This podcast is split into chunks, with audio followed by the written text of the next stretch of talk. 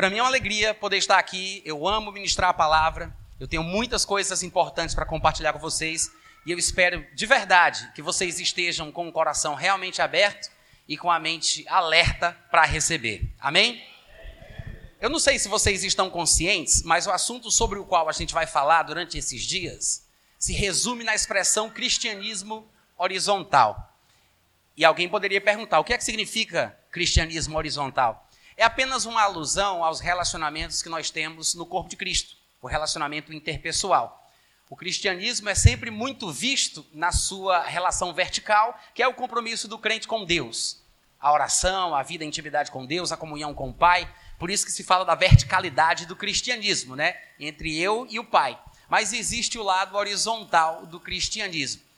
Algum pregador algum tempo atrás falou que é por isso que a cruz ela tem duas madeiras, uma na horizontal e uma na vertical. É para dar um sinal de que o homem tem que se ligar com Deus, mas em seguida ele se liga com os outros homens. Então o que a gente vai fazer aqui é mostrar o lado horizontal do cristianismo, a importância do relacionamento que nós temos uns com os outros no corpo de Cristo.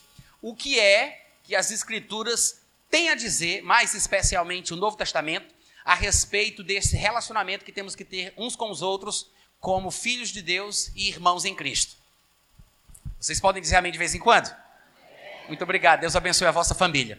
Primeira pergunta da noite: existe pecadinho e pecadão? Errado. Eu sempre faço essa pergunta de propósito, porque eu sei que as pessoas vão dizer não. Por quê? Porque para Deus todo pecado é igual. Não importa se é uma coisa pequena uma coisa grande, a gente é que diz que tem pecadinho e pecadão, mas para Deus é tudo pecado. Quem nunca ouviu isso? Eu já preguei assim, né? Mas quantos aqui sabem que a palavra de Deus deve ter a primazia? Só os vivos, sem tumulto. Gente, eu vou tentar de novo. Quantos aqui sabem que a palavra de Deus tem que ter a primazia? Amém? A palavra de Deus fala e a gente se cala a palavra de Deus deve ter a primazia. Não importa o que eu penso, não importa o que eu sinto, o que eu acho, o que me dizem os meus pregadores prediletos, eu tenho que ficar com as escrituras. E você vai me perguntar, mas Natan, há textos na Bíblia que provem que existem pecadinhos e pecadões? Há textos na Bíblia que mostrem que há pecados piores ou maiores do que outros? Sim, nós temos inúmeros textos, tanto no Antigo Testamento como no Novo Testamento. Mas como não dá para pregar a Bíblia toda numa noite só, então eu resumi tudo aquilo que eu vou dizer sobre este ponto, que é a introdução, que a gente vai discutir hoje à noite. Eu vou resumir em três textos do Novo Testamento. Afinal de contas, o Novo Testamento é a nova aliança, que é a que está em vigor. Nós estamos debaixo da nova aliança. É na nova aliança, no Novo Testamento, que temos que encontrar a base para a nossa fé e para o nosso estilo de vida. Quantos podem dizer amém? Eu disse três textos. Primeiro, Mateus capítulo 12, versículo 32. Mateus capítulo 12, versículo 32. Vamos ler todo mundo junto. Um, dois, três, vai.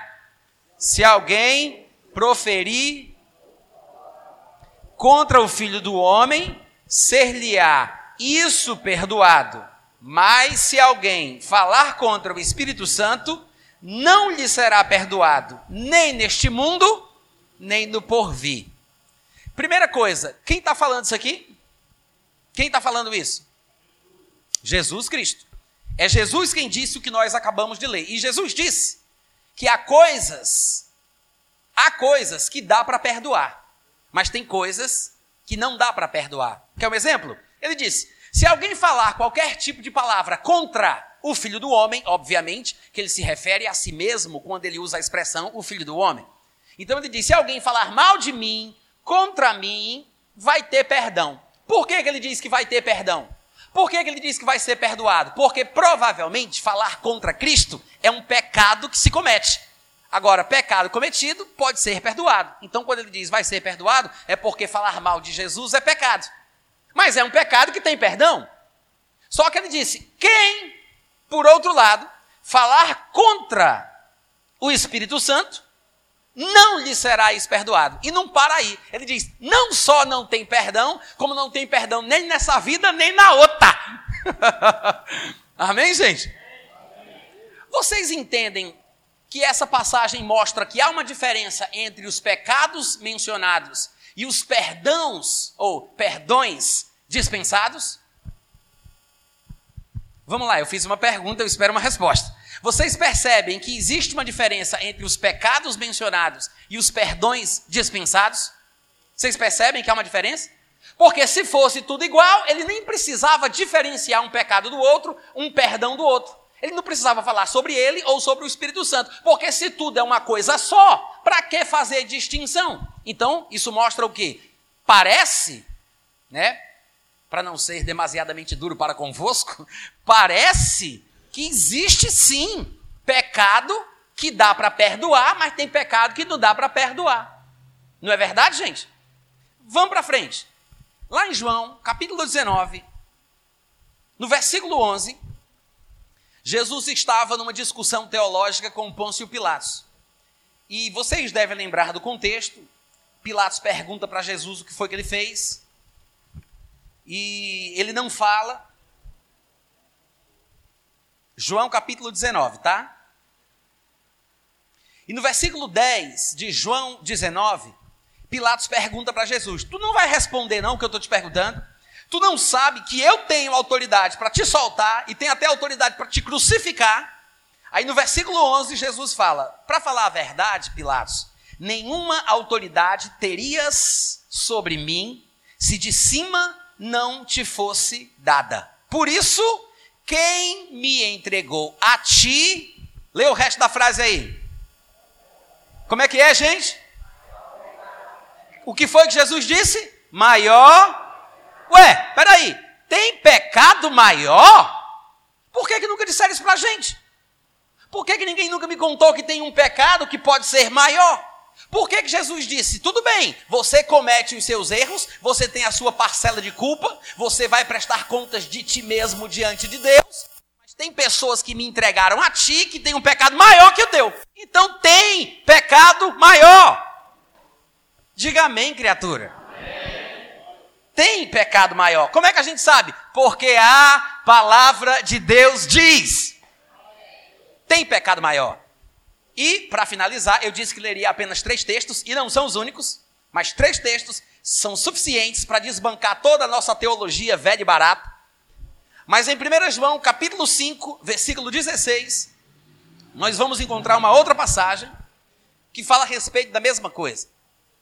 1 João, capítulo 5, versículo 16. Diz assim: Se alguém vir, ou se alguém vê, tá? Como a gente fala hoje em dia. Isso aqui é um português antigo e a conjugação verbal correta é essa, mas nem sempre a gente fala desse jeito. Ele está falando sobre, sobre ver. Se alguém vê a seu irmão cometer pecado, cometer o que, gente? Isso. Se alguém vê o irmão cometer um pecado que não é para a morte, Pedirá, claro que pedirá a Deus, e Deus lhe dará vida. Dará vida a quem? Ao irmão que cometeu um pecado que não é para a morte. Aos que não pecam para a morte, a estes Deus dará vida quando um irmão orar pelo pecador. E ele continua: há pecado para a morte, e por este não digo que rogue. Toda injustiça é pecado, só que há pecado para a morte, mas há pecado que não é para a morte. Esse texto ensina ou não que tem pecado que mata, mas tem pecado que não mata? Ensina ou não? Então tem diferença. Porque se todos os pecados fossem iguais, não havia a necessidade dele perder o seu tempo escrevendo esses dois versículos totalmente inúteis. Porque se ele diz, se alguém vê um irmão que cometeu um pecado, diz, que tipo de pecado, João? Ele diz, não, aqueles pecados para a morte. Qualquer tipo de pecado, não. Só os pecados para a morte. E se alguém vê o irmão que não cometeu pecado para a morte, pode orar a Deus, Deus vai dar vida aos que não pecaram para a morte. Quem pecou para a morte? Ah, nem ore. Por esse não digo que ore.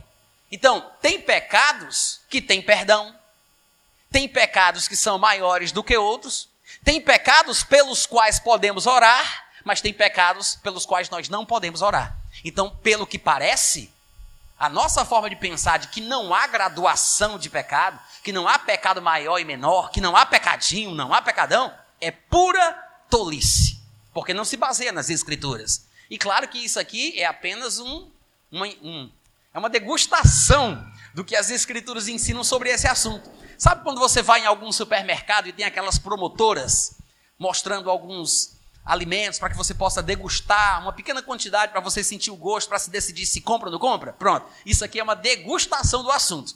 Eu não vou entrar no profundo da matéria, mas eu quero deixar você curioso e pensativo. Eu quero que quando você chegar em casa ou na sua devoção diária, você vai estudar sobre o assunto e procure nas Escrituras o quanto a Bíblia, de Gênesis a Apocalipse, ensina sobre as diferenças entre os pecados. Porque há pecados piores do que outros. Amém, gente? Eu sei que nessa altura do campeonato alguém deve estar querendo saber. Natan, pelo amor de Deus, diga logo qual é esse pecado para a morte, né? Se alguém, alguém gostaria de saber qual é o pecado para a morte? Tá, se vocês querem saber, eu também quero saber. Para que você quer saber? Para poder pecar em paz? É para escolher qual pecado você vai colocar nos seus hábitos familiares? Você quer saber qual é o pecado que mata para excluir esse, para poder pecar em paz? É isso? Quer um conselho? Não tenta descobrir qual é o pecado pior. Para de pecar por completo. Amém? Ainda que você não consiga nos primeiros anos ou durante um tempo, não há nada melhor do que se esforçar para tentar chegar lá, né? Graças a Deus por esse sentimento ruim que a gente tem quando a gente peca. Porque se nós, como crentes, não nos sentíssemos mal quando nós pecamos, eu não sei que destino a gente teria. A melhor coisa do mundo é ficar condenado. Porque se você peca e se sente bem, então isso é mal. Mas se você faz aquilo que é mal e você se sente mal, isso é bom. Quantos entenderam? Vou dizer de novo. Se você faz o que é mal e se sente bem, isso é mal. Se você faz o que é mal e se sente mal, isso é bom. Eu vou dizer de novo. Se você faz o que é mal e se sente bem, isso é muito mal. Mas se você faz o que é mal e se sente mal, isso é bom. De vez em quando alguém chega para mim, Natan, será que eu já cometi o pecado imperdoável? Será que eu já cometi o pecado para a morte? Não consegui dormir, estou tão tenso, a minha vida está um, um rio de lágrimas, eu não sei o que fazer, acho que vou até deixar de congregar, estou apavorado. Se você está tão preocupado assim, se cometeu o pecado sem perdão, com certeza você não cometeu, porque quem comete o pecado sem perdão não se preocupa com isso. Não sei se você entendeu. Mas a característica de um crente que não perdeu a salvação é estar preocupado por ter perdido. Ah, não, assim eu não vou falar mais, não, gente. Essa consciência, essa condenação de que você está fazendo uma coisa errada é uma coisa muito positiva. É uma pena que hoje em dia, em algumas igrejas muito para frentex, né, muito metidas a moderninhas, as pessoas estejam tentando atacar o sentimento de culpa e o sentimento de condenação, em nome de uma suposta defesa da graça. Mas qualquer tipo de pregação, ainda que em nome da graça, tire a bênção da condenação da nossa vida, vai estragar o cristianismo. Porque a condenação, o sentimento de culpa, a consciência pesada, é uma bênção de Deus. Está escrito em 1 Coríntios, desculpa, 1 João, capítulo 3, versículo 21. Se o nosso coração não nos condenar, nós temos confiança diante de Deus. Se o nosso coração não nos condenar. Veja que ele não disse se o diabo não nos condenar, se o vizinho não nos condenar, se os nossos perseguidores não nos condenarem, ele não disse se o pastor não nos condenar, se a esposa não nos condenar, se o marido não nos condenar. Não disse isso. Ele disse se o nosso coração não nos condenar. Porque depois que nascemos de novo, recebemos um novo coração de Deus. Ele tirou o coração de pedra, colocou um coração de carne, e hoje o nosso coração foi recriado e ele tem Deus brilhando lá dentro.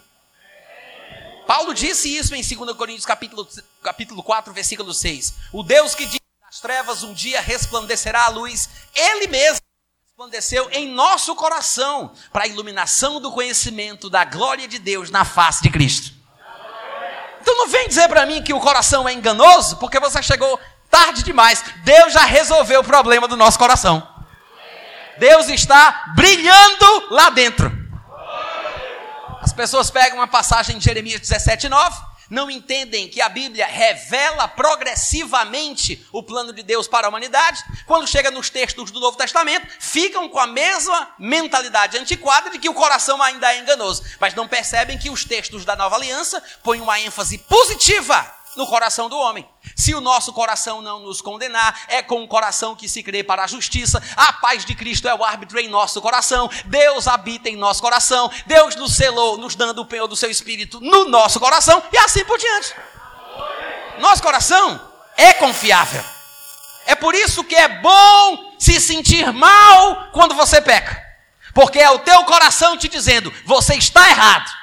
Isso é pecado. Você tem que mudar. Não vou te deixar em paz enquanto você não mudar o comportamento. Ou seja, tentar combater sentimento de culpa, sentimento de condenação, supostamente em defesa da graça, é uma tolice. Tá, gente? Cada coisa tem o seu lugar na vida cristã, inclusive a tristeza, o pesar, o lamento, a angústia, a condenação. Lá em 2 Coríntios capítulo 7, Paulo deixa isso bem claro. Ele disse: Por meio da carta que vos escrevi, eu sei que eu entristeci vocês. Não eu, porque na verdade foi Deus que causou essa tristeza em vocês. A tristeza que vem de Deus produz o arrependimento para a vida. Paulo diz isso lá em 2 Coríntios capítulo 7, do versículo 7 ao 10. A tristeza que vem de Deus produz arrependimento para a vida.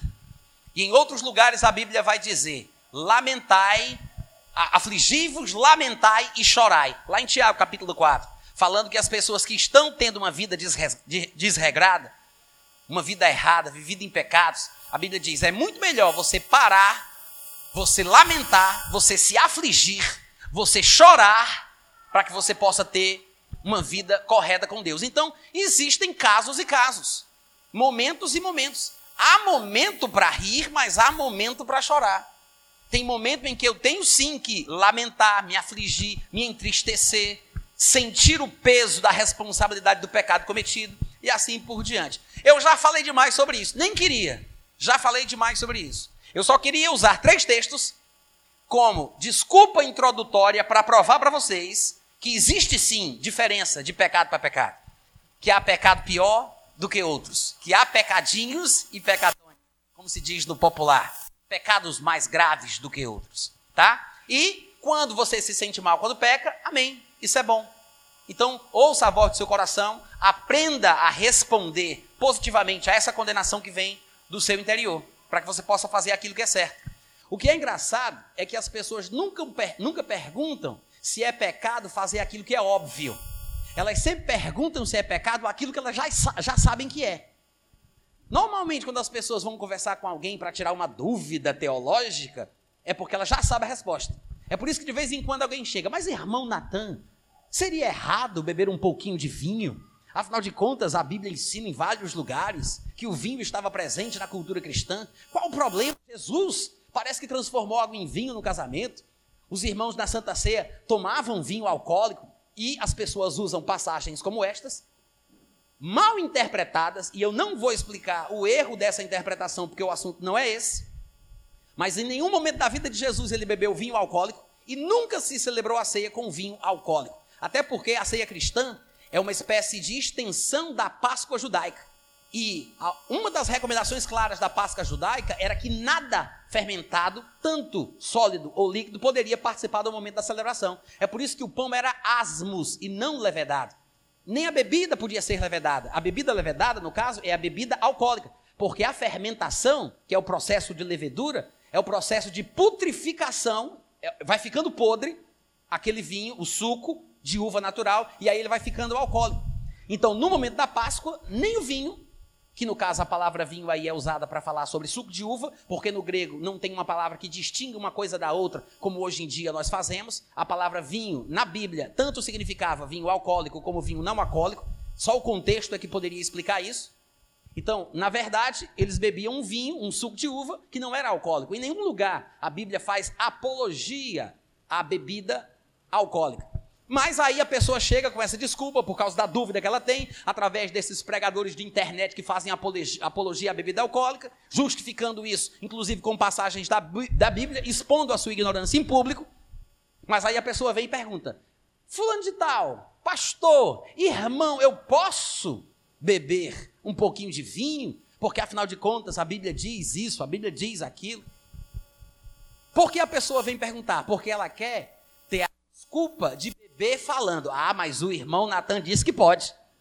Ah, mas o pastor fulano de tal aprovou. Mas eu falei com o pastor fulano e ele me disse. Ela quer ter esse respaldo. Ela pergunta se pode, porque ela já sabe que não deve. Por que, que não me pergunta? Irmão Natan, você acha que eu posso usar desodorante no sovaco? Que ela sabe que deve, ela não tem dúvida, então ela não pergunta. Mas ela pergunta o que ela já sabe que não deve. Quantos entenderam? Tá, existe pecadinho e pecadão? Sim. Sim. Mas aí, antes de eu falar o que eu quero, por que, que eu usei esses três textos como introdução? Para explicar que existe diferença de um pecado para o outro. Antes disso, eu queria discutir com vocês, por mais alguns minutos, sobre o que é pecado. O que é pecado? Uma das melhores passagens que nos ajudam a entender o conceito bíblico para pecado, sem dúvida, é Tiago, capítulo 1, versículo 14. Diz assim: Eu queria que vocês abrissem lá. Tiago, capítulo 1, versículo 14. No versículo 12, ele diz: Bem-aventurado o homem que suporta com perseverança a tentação. Algumas versões, como a minha, diz provação, mas a palavra aí é a mesma que vai aparecer ao longo do capítulo, quando ele fala sobre ser tentado para pecar. Eu sei que tem gente que tenta diferenciar provação de tentação, mas nesse caso aqui é a mesma palavra e não significa provação como se não fosse a tentação para pecar. Ele está falando sobre tentação. Por que, que é bem-aventurado o homem que suporta com perseverança a tentação? Porque existe uma recompensa para quem suporta, para quem sofre a tentação. Porque quando alguém cede à tentação, a pessoa não sofre, ela tem prazer. Então, bem-aventurado é o que sofre a tentação. Aí ele continua: Bem-aventurado o homem que sofre ou suporta com perseverança a tentação, porque depois de ter sido aprovado, receberá a coroa da vida, a qual o Senhor prometeu aos que o amam. Ninguém, ao ser tentado, diga: É Deus que está fazendo isso comigo. Eu estou sendo tentado por Deus, com certeza. Por que, que eu não devo? Por que, que eu não devo dizer isso? Porque Deus não deve. Aí não pode é no sentido de não deve. Não deve ser tentado pelo mal. E para falar a verdade, Deus não tenta ninguém. Quando ele diz Deus não pode ser tentado pelo mal, tem gente que pensa que isso significa que Deus não, não é tentado como nós somos, porque Deus é Deus, Deus ele não pode ser tentado. Não é isso que ele está dizendo. Ele está dizendo que quando eu digo que Deus está me tentando, eu estou tentando a Deus. Ele está dizendo que eu não posso dizer isso, porque Deus não deve ser tentado pelo mal. Muita gente não entende essa passagem. Pensam que Deus não pode ser tentado. Deus pode ou não pode ser tentado? É claro que pode. Se ele não pudesse, ou seja, se não fosse possível, a Bíblia não diria: não tentarás o Senhor teu Deus. Para que, que vai dizer que eu não faço? É impossível fazer. Não é verdade? E além disso, não está escrito lá em Hebreus capítulo 3 que o povo de Israel tentou a Deus no deserto, dizendo: Deus está no meio de nós ou não? Ele tirou a gente do Egito para quê? Para fazer a gente morrer aqui nesse deserto? Ou seja, a forma que você fala sobre Deus é a tentação a Deus. Tentar a Deus é isso. Então, quando ele diz aqui, se alguém estiver sendo tentado, não diga, é Deus que está fazendo isso, porque Deus não deve ser tentado pelo mal. Dizer que é Deus que faz isso é tentar a Deus. Vocês podem dizer um amém? Todo mundo entendeu? Tá. Aí ele continua: Deus não deve, não pode no sentido de não deve ser tentado pelo mal, porque é possível, mas não se deve fazer isso. Deus não deve ser tentado pelo mal. E, além disso, para falar a verdade, Deus não tenta ninguém. Quantos podem dar um aleluia? Deus não tenta ninguém. Ao contrário, versículo 14: cada um é tentado pela sua própria cobiça. Pela sua própria cobiça, concupiscência, desejo, vontade, são palavras sinônimas que expressam a mesma verdade. Ele está dizendo que cada um é tentado quando atraído e engodado pela própria pela própria cobiça, quando esta o atrai e seduz. Então, a cobiça, depois de haver concebido, ela dá à luz o pecado. E o pecado, uma vez praticado, consumado, aí sim ele gera a morte. Com esse texto, falando especificamente sobre pecado, a gente aprende o seguinte: o que é o pecado? Ora, se nós somos tentados quando somos atraídos e engodados pela própria concupiscência, pela própria cobiça, e é por causa desta cobiça que nós pecamos, nós sabemos que pecar é fazer o que queremos, ainda que não devamos. Ou seja, pecar é fazer o que eu quero, mas eu não devo. É fazer o que eu gosto, mas eu não devo. Por que, que eu estou pondo a ênfase no fato de que o pecado é uma coisa que eu gosto? Veja que o versículo disse: cada um é tentado pela sua. Como é que está escrito aí? Cada um é tentado pela sua Hã? Pela sua própria. Cada um é tentado pela sua própria. Ou seja, você não é tentado em sua vida pelas minhas vontades, pelos meus desejos. Você é tentado pela sua própria cobiça. Cada um tem uma cobiça que lhe é própria. Há coisas que você talvez sintam como uma tentação na sua vida que não são uma tentação para mim. Mas tem coisas que são uma tentação para mim, que talvez não seja nada para você. Por quê? Porque eu não sou tentado pelas cobiças da minha esposa, eu não sou tentado pelas cobiças do meu avô, da minha tia, do meu irmão, da minha irmã. Eu sou tentado pelas minhas próprias cobiças. Então, aquilo que eu gosto, aquilo que minha carne quer, aquilo que minha vontade pede, é o que é uma tentação para mim. Ou seja, eu quero, eu gosto, mas eu não devo fazer. E o que é pecado, então, usando unicamente esse versículo, poderíamos dizer que pecado é fazer aquilo que eu quero, mas não devo. É fazer o que eu gosto, mas não devo fazer. Quantos entenderam? Só que pecado não é só isso. Em Tiago, capítulo 4, versículo 17, ele diz: Todo aquele que sabe que deve fazer o bem e não faz, nisso está pecando. Olha que coisa interessante. No mesmo livro de Tiago, No mesmo livro de Tiago, no capítulo 1, ele disse que pecado é você fazer o que você não deve, ainda que você goste. Se você fizer o que você não deve, é pecado. Só que agora, no capítulo 4, ele diz: Ah, mas também tem o outro lado do pecado, que eu não disse lá no capítulo 1. Porque todo aquele que sabe que deve fazer o bem e não faz, também está pecando. Então, eu gosto de conceituar o pecado usando as duas passagens do próprio livro de Tiago. Em outras palavras, não é pecado somente fazer o que você não deve.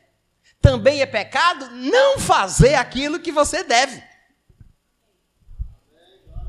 Vamos lá, gente. Estou pregando muito bem hoje à noite. Cadê os amigos? Aleluia. Veja, pecado não é só fazer o que não se deve, mas também é não fazer aquilo que deve. Vamos tentar de novo. Pecado não é só fazer o que não se deve, como também é. Ou seja, tanto é pecado fazer o que é proibido, como é pecado não fazer o que é exigido. Amém, gente? Por que, que, é importante a gente entender isso? Porque às vezes nós somos muito carrascos. Olhamos uma pessoa que cometeu um pecado carnal qualquer, vamos dar um exemplo aí, uma pessoa que se embriagou, uma pessoa que, sei lá, fumou um baseado de maconha, uma pessoa que fez alguma coisa assim que aparentemente seja muito grave, mas nós cometemos os nossos pecados não fazendo aquilo que devemos. E é por isso que eu quis começar conceituando o pecado, ainda que de forma resumida. Eu quis conceituar o que é pecado, e claro que isso não é tudo que se pode dizer a respeito do assunto, mas eu vou falar sobre relacionamentos interpessoais. E hoje à noite, inicialmente, eu quero falar com vocês especificamente sobre o amor. Mas por incrível que pareça, tem muita gente se preocupando com a vida dos irmãos, mas não estão preocupados com a sua falta de amor e a sua falta de perdão. A falta de compaixão, a falta de misericórdia. E para você não ter desculpa, eu já mostrei que é pecado não fazer o que você deve fazer. E se você acha que não deve amar, vou usar um versículo apenas, porque eu poderia usar muitos. Mas um versículo apenas, em Romanos capítulo 13, versículo 8, Paulo diz: A ninguém fiqueis devendo coisa alguma, a não ser o amor com que vos ameis uns aos outros.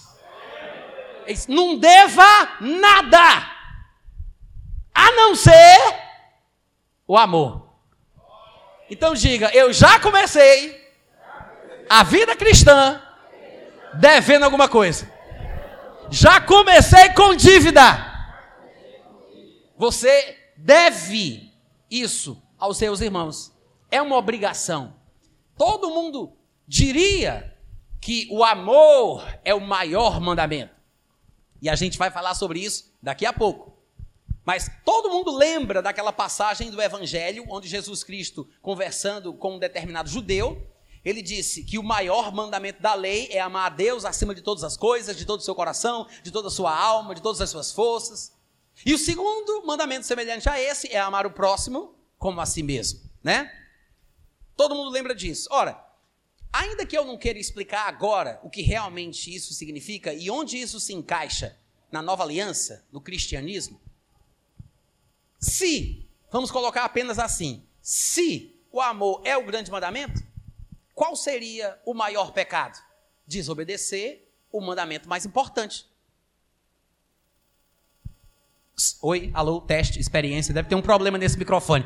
Eu vou dizer de novo. Se o amor, se o amor é o maior mandamento, com certeza, não amar, não perdoar, não ser misericordioso é o maior pecado. Amém, irmãos? Por quê? Porque é pecado fazer o que eu não devo. Mas é pecado não fazer aquilo que eu devo. Uh, glória! Amém? Isso significa que talvez, talvez, nós estejamos colocando ênfase naquilo que não é mais importante. Você vai ver se Deus quiser e eu conseguir também até o final dessa primeira aula, desse primeiro dia, afinal de contas teremos três cultos, três noites, né? Hoje, amanhã e sábado. Mas a minha pretensão é falar hoje. Se não falar hoje, não vou me apressar, vou deixar fluir. Daqui para sábado a gente chega lá.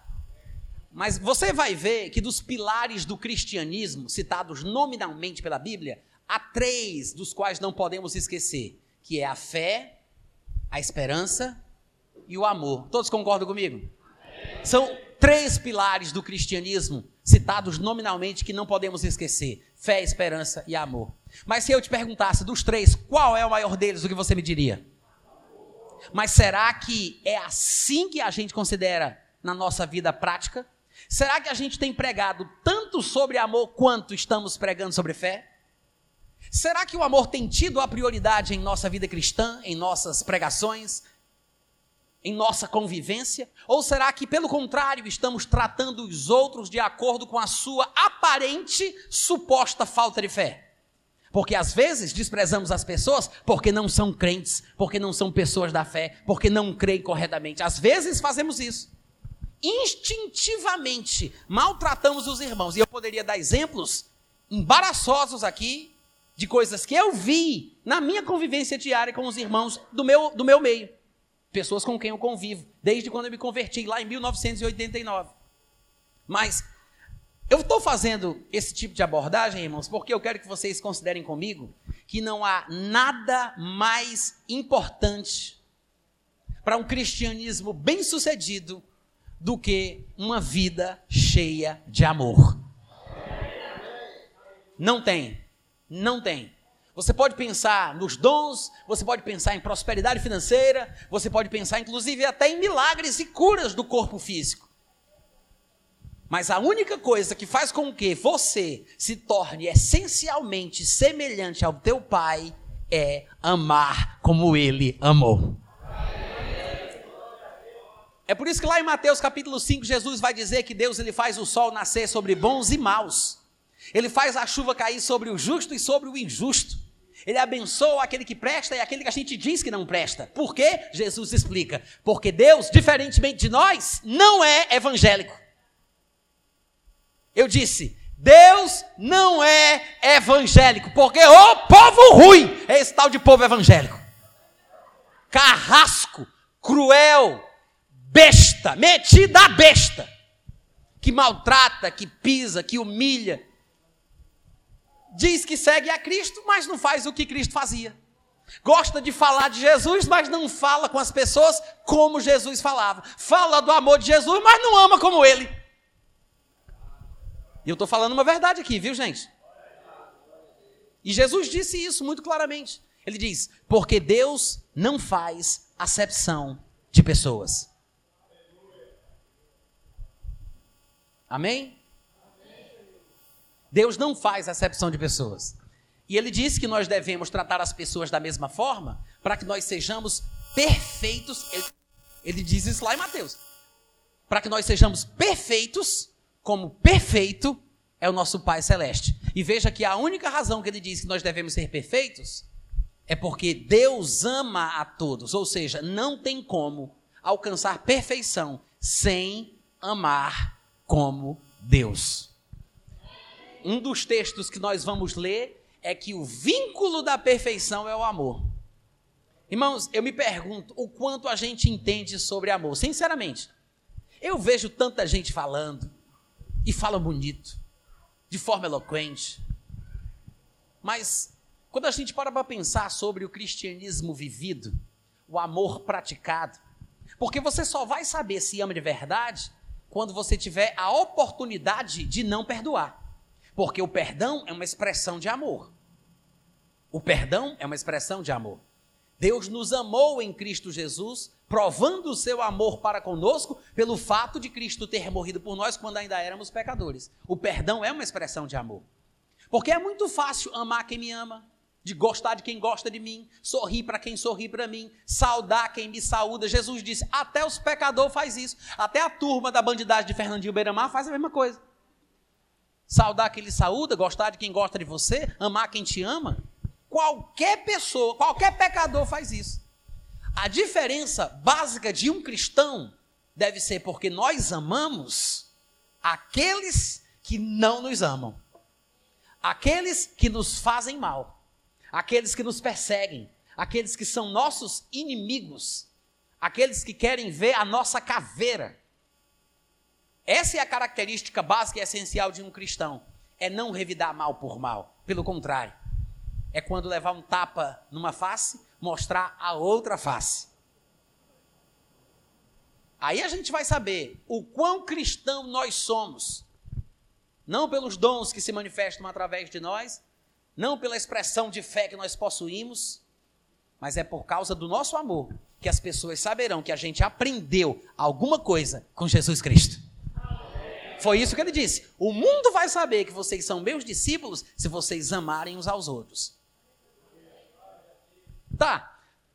Eu estou até dando spoiler aqui da minha pregação, porque eu estou adiantando algumas coisas que eu quero falar com mais detalhes depois. Mas é bom que você tenha esse impacto inicial sobre a ideia correta do amor, para que você analise o que você tem pensado, o que você tem ouvido, o que você tem vivido. Porque eu acho que às vezes nós estamos tão acostumados a levar o nosso cristianismo na inércia que a gente não para para pensar se realmente estamos fazendo aquilo que Deus espera de nós, na nova aliança, no padrão bíblico, não de acordo com o que dizem os nossos pregadores prediletos, né? Mas vamos falar um pouco sobre amor, sobre o mandamento do amor. Se eu perguntasse para vocês, gente, qual é o novo mandamento? O que vocês me diriam?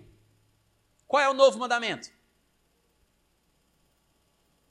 Tá, tem algum cristão aqui nessa sala hoje à noite? Todo mundo lembra o novo mandamento? Não. Amar o quê? As lagartixas? As nuvens? Amar o quê? Amar o próximo como o que mais? E se eu disser para você que amar o próximo como a si mesmo não é o novo mandamento? Você gostaria de me apedrejar uma segunda vez? Sabia que amar o próximo como a si mesmo não é o novo mandamento? Mas eu fiz essa pergunta, que na verdade é uma pegadinha, porque eu sabia que vocês com um pouquinho de indução, com um jeitinho correto, porque tem pregador que sabe ludibriar o povo, vocês iam acabar respondendo isso. E é assim que a gente faz. Basta um pouquinho de incentivo e a gente vai na onda. E a gente nem para para pensar se aquilo está certo ou está errado. Pasme você, amar o próximo como a si mesmo não é o novo mandamento. Como não, Natan? Bom, porque está escrito lá em Levítico, capítulo 19, versículo 18. Como é que poderia ser novo se está entre os primeiros cinco livros da Bíblia, no Pentateuco, na Torá? Como é que poderia ser novo se está no começo da Bíblia? Levítico 19, 18 diz assim: Não te vingarás, nem guardarás ira contra os filhos do teu povo, mas amarás o teu próximo como a ti mesmo. Ué, não era um novo mandamento? Como é que pode ser novo se está no Velho Testamento? Se está nos primeiros cinco livros da Bíblia? Diz aí para mim, criatura.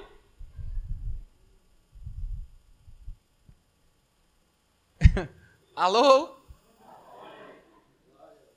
Não poderia ser novo. Vocês concordam comigo? Não poderia ser novo. E claro que eu não vou ficar apenas nessa argumentação filosófica. Eu vou mostrar textos para vocês que mostram claramente o que é e qual é o novo mandamento. Mas eu quero começar por aqui, porque é aqui onde a gente pensa que sabe. Tanto é que quando eu induzi vocês a dar a resposta, vocês caíram bem direitinho. O novo mandamento é amar o próximo como a si mesmo. E está em Levítico. Está em Levítico.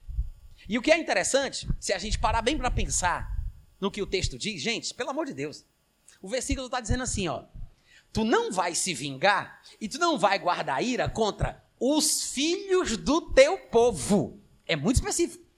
Isso aqui é uma lei que é dada para o povo de Israel. E a lei era: contra israelita nenhum você pode ter raiva, ficar irado, você não pode se vingar. De israelita, não.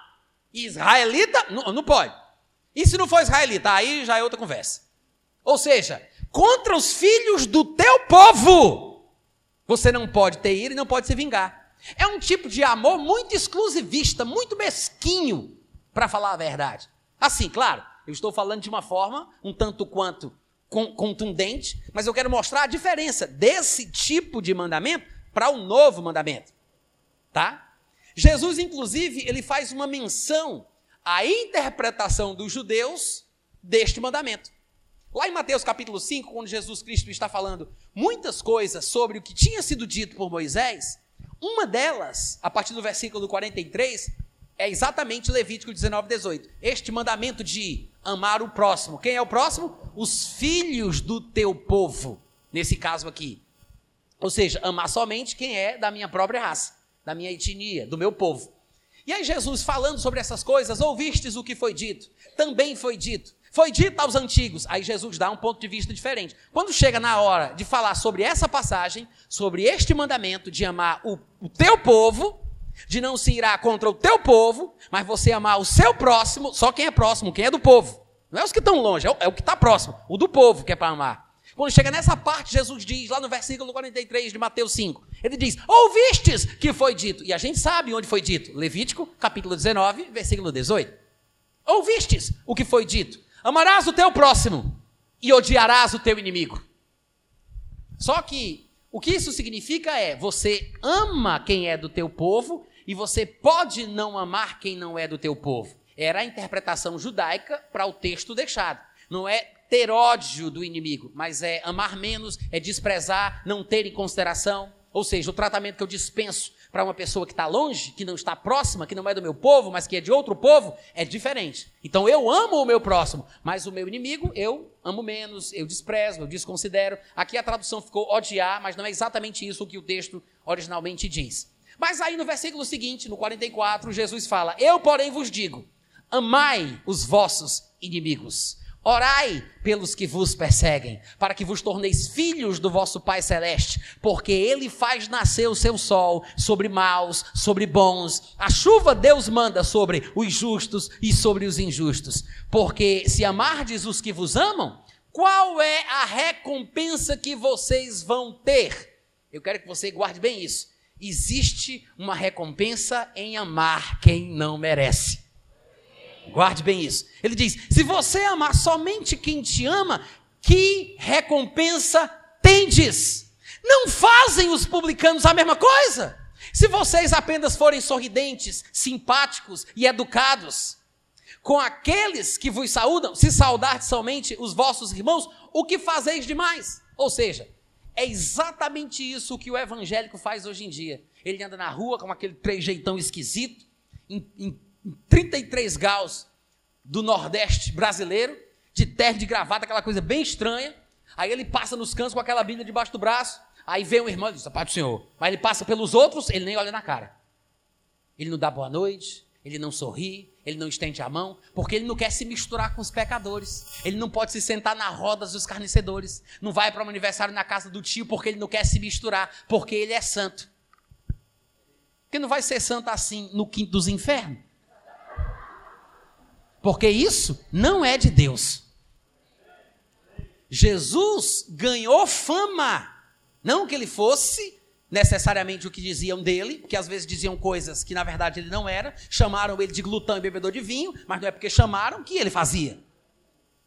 Mas ele ganhou fama de ser amigo de pecadores, amigo de prostitutas. Por quê? Provavelmente a forma dele tratar as pessoas era diferenciada. Então aprenda a ser educado e a saudar as pessoas que não te saúdam, as pessoas que não fazem parte do seu grupo, porque é uma instrução de Jesus Cristo. Trate bem os pecadores, fale bem, sorria, seja simpático, seja educado, dê bom dia. Amém, gente? Se saudar de somente os vossos irmãos, que fazeis demais? Os próprios pecadores não fazem exatamente a mesma coisa? Jesus está querendo dizer que nós temos que ser diferentes. Ele diz, portanto, sede vós perfeitos como perfeito é o vosso Pai Celeste. Qual é, a perfe... Qual é a perfeição do Pai Celeste que ele mencionou aqui? Mandar chuva para quem presta e para quem não presta. Fazer o sol nascer para quem presta e para quem não presta. Essa é a perfeição de Deus. Ou seja, tratar as pessoas sem acepção. Para Jesus, isso é ser perfeito. Amar indistintamente. E é uma vergonha que muitos crentes não amem os seus pais porque pecam, ou porque não são crentes, porque fumam cigarro, ou porque são alcoólatras. É uma, é uma tristeza que o crente tenha a cara de pau de dizer que é inimigo dos seus pais porque os pais são pecadores. É uma vergonha. Ah, mas a Bíblia diz que os inimigos do homem serão do seu próprio lar. Pode até ser, mas que não seja por culpa sua, abençoado. Se acontecer por hostilidade dos pecadores contra a luz do evangelho, você não pode evitar, mas do que depender de nós, tenhamos paz com todos os homens. Amém? Isso é perfeição. Amar. Você não vai ser perfeito de nenhuma outra forma. Você pode procurar em todos os caminhos. Você pode fazer qualquer curso bíblico de um, dois, três anos que você quiser. Você pode se empenhar em qualquer área do cristianismo. Quer ser perfeito? Estuda amor.